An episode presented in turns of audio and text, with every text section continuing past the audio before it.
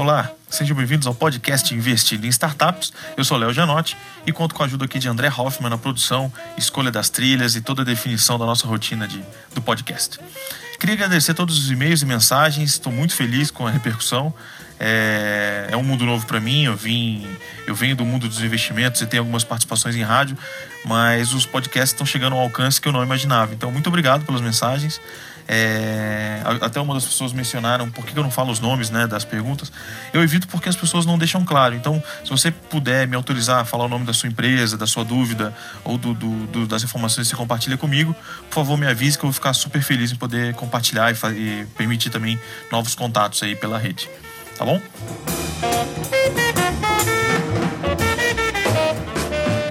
É, o podcast de hoje eu queria falar sobre dois assuntos. O primeiro deles é sobre um conteúdo que chegou em mim, eu queria indicar para vocês. E na parte 2 eu queria é, responder uma, uma dúvida de quase todo investidor, que é quanto investir.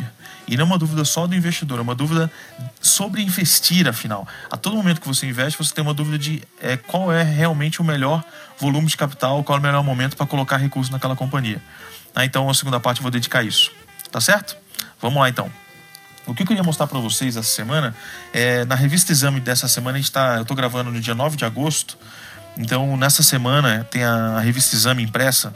Ela tem na capa o fundador da, da XP Investimentos, o Guilherme Buckmall, e ele ele fala um pouco da história da, da, XP, mas eu não queria falar sobre essa reportagem em si. O que mais me chamou a atenção é uma, uma reportagem na página 52 que tem o título Como os caras do Google é, e ela traz o Contabilizei como um caso, junto com várias outras, outras histórias de como o novo empreendedorismo tem transformado o Brasil. O que é muito legal dessa reportagem é que ela fala bastante de capital de risco, né? Por exemplo, ela traz uma, um número que é muito bacana, que em 2015 foram investidos 442 milhões de dólares no Brasil. Isso representa, eu acho que sete vezes o valor aportado do que foi em 2010 2011. O que isso demonstra uma clara tendência de crescimento do setor e eu acho que, consequentemente, mais oportunidades de negócio vão surgir com esse capital todo girando, né? É, disponível para novos empreendimentos. E a, reportagem da cita, entre várias outras coisas, é um aumento do empreendedorismo por oportunidade e não mais por necessidade, que era a, a, o carimbo do Brasil. Né? O, empreendedor, o empreendedor brasileiro sempre foi um destaque, mas ele era por necessidade. E dessa vez eles destacam que, é, por exemplo, 47% em 2015 47% em 2015 foram empreendedor, empreendedorismo por convicção. O cara tinha uma oportunidade e ele foi atacar isso. Isso é muito bacana. E mostra que mais jovens estão afim de empreender. E só assim a gente vai construir realmente uma economia madura, uma economia com base, com base empreendedora. Né? Quando mais jovens entenderem que isso é um caminho, que isso é um sonho, que isso é uma possibilidade para, de carreira. Né? Fico muito feliz com isso. E, e no geral, acho que essa, essa edição eu já tinha percebido sutilmente em outras revistas, mas acho que nessa ficou claro. Toda a revista, todas as pautas têm um, clima mais otimista, sabe? Um clima mais positivo em relação ao, ao, ao clima de negócios, as possibilidades, as perspectivas. Então eu fico muito feliz também porque parece que a gente está naquele ponto de inflexão na economia brasileira, de batemos o fundo do poço e agora é, é dar impulso para subir, né? Fico muito feliz com isso. Indo é, em relação ao tema central do nosso, nosso podcast de hoje, nosso episódio 4, é, na dúvida de quanto investir. Eu confesso que essa é uma dúvida crucial. É, é sempre. Porque tem uma decisão em relação a, por exemplo, o, onde investir e como investir, que foi um pouco do que a gente conversou no episódio 3, né? Mas o quanto investir? Afinal, a companhia veio, trouxe um número de, sei lá, 500 mil reais.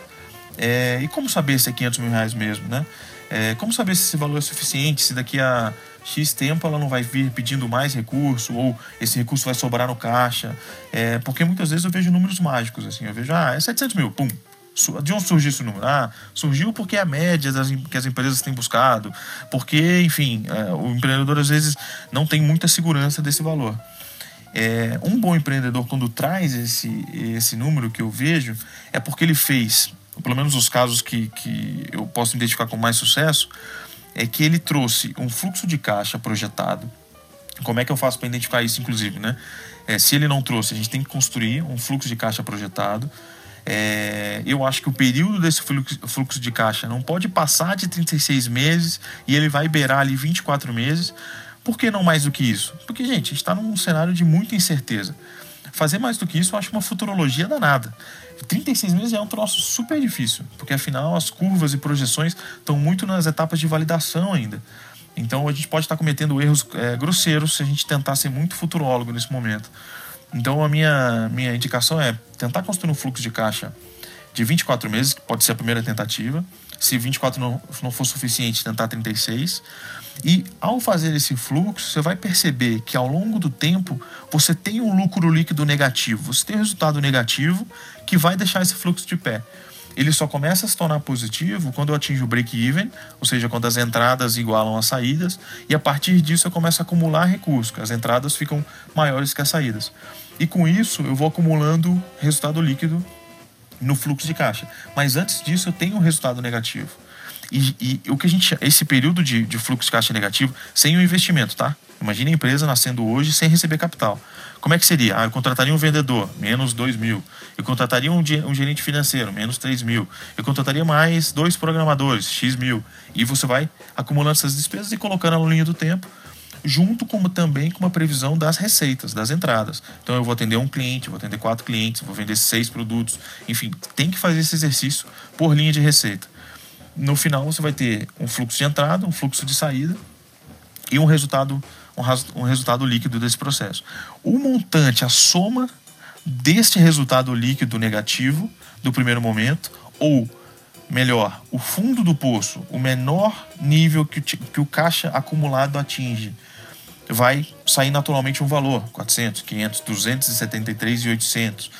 É, o valor ele sai naturalmente do Vale da Morte.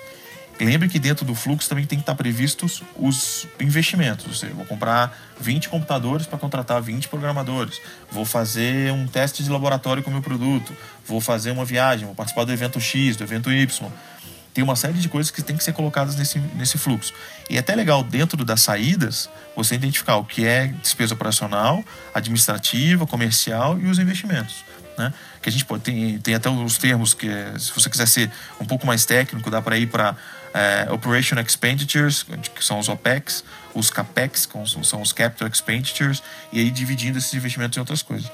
Mas eu acho que é, simplificando, que eu acho que é isso que a gente tem que buscar sempre, é, é pensar no, no, mês a mês como é que vão ser geradas as receitas e no mês a mês como é que vão ser distribuídas as saídas, as despesas e os investimentos com aquele recurso.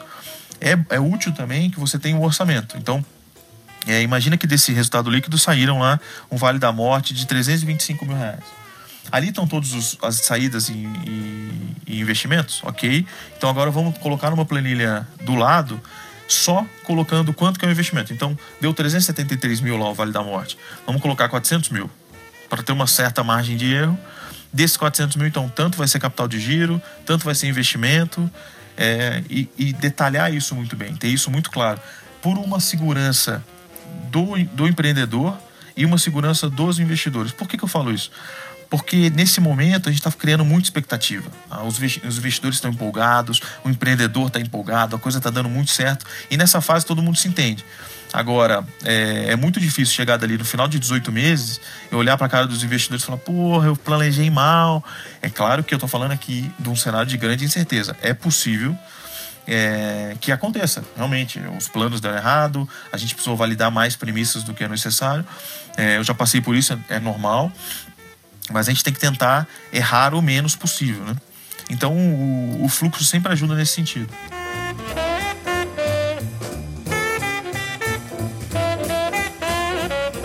Resumindo, gente, é, o exercício mais prático é uma curva de receitas. Então, mês a mês lá, eu vou atender tantos clientes, vender tantos produtos ou serviços. Esse dinheiro vai entrar com 40 dias de atraso, então cai no mês seguinte e faz um fluxo de entradas desse, dessa empresa. Depois um fluxo de saída. Ó, no primeiro dia eu vou estabelecer um prolabore. Inclusive, abrindo um parênteses aqui, o assunto prolabore é um assunto super espinhoso quando a gente vai fazer investimento. Que tem muito empreendedor que fala, puta, agora eu recebi investimento, vou triplicar meu prolabore e vou voltar a ter salário de mercado. Eu tenho visto muito investidor falando, é, dando algumas confusões nesse mercado em relação a isso. Tem até investidor comprando controle de empresa de empresa nascente. Né? O cara chega, a empresa acabou de nascer, ele vai lá e compra o controle dela e garante um prolabore alto a nível de mercado e tal. Então, é um assunto super delicado. Então, o, o, fluxo de despesa é também como é o da receita, aí no mês a mês, pensando nas contratações que vão ser feitas, nas viagens, nos eventos que quer participar, nos investimentos que vão ser feitos e por aí vai. É um assunto muito complexo para a gente resumir aqui no, no, podcast, mas eu estou aberto se vocês quiserem, é, com perguntas e dúvidas, a gente tentar expandir um pouco mais esse tema e detalhar melhor para poder ajudar vocês no, no, nos investimentos que, tão, que vocês estão olhando tá bom? Ou que estão recebendo também, né? Que eu tenho recebido alguns retornos aí de empreendedores que estão na fase de negociação, que estão conversando com investidores e tudo isso. Tá bom? Gente, foi, foi muito bacana trabalhar esse tema. É... Espero que a gente possa trazer esse tema mais vezes, ele é, ele é super importante. E eu sigo à disposição no que eu puder ajudar é, todos vocês aí com, com dúvidas em relação a investir em startups. Tá bom? É, me despeço aqui só reforçando meu site, é o Janote com J e TI no final. O meu e-mail também está aí no, na descrição do podcast. Quiserem me achar no iTunes, assinem lá, escrevam. E pedir para vocês também, se possível, avaliem lá no iTunes as estrelinhas e deixem um comentário, se vocês conseguirem, para poder ranquear melhor o, o, podcast e assim ele chegar a cada vez mais, a mais gente e elas poderem usar esse conteúdo para produzir mais negócios e assim a gente gera uma roda de ciclo positivo. Tá bom? Gente, a gente se encontra no próximo episódio. Tenha uma excelente semana. Foi um prazer conversar com vocês. Um abraço.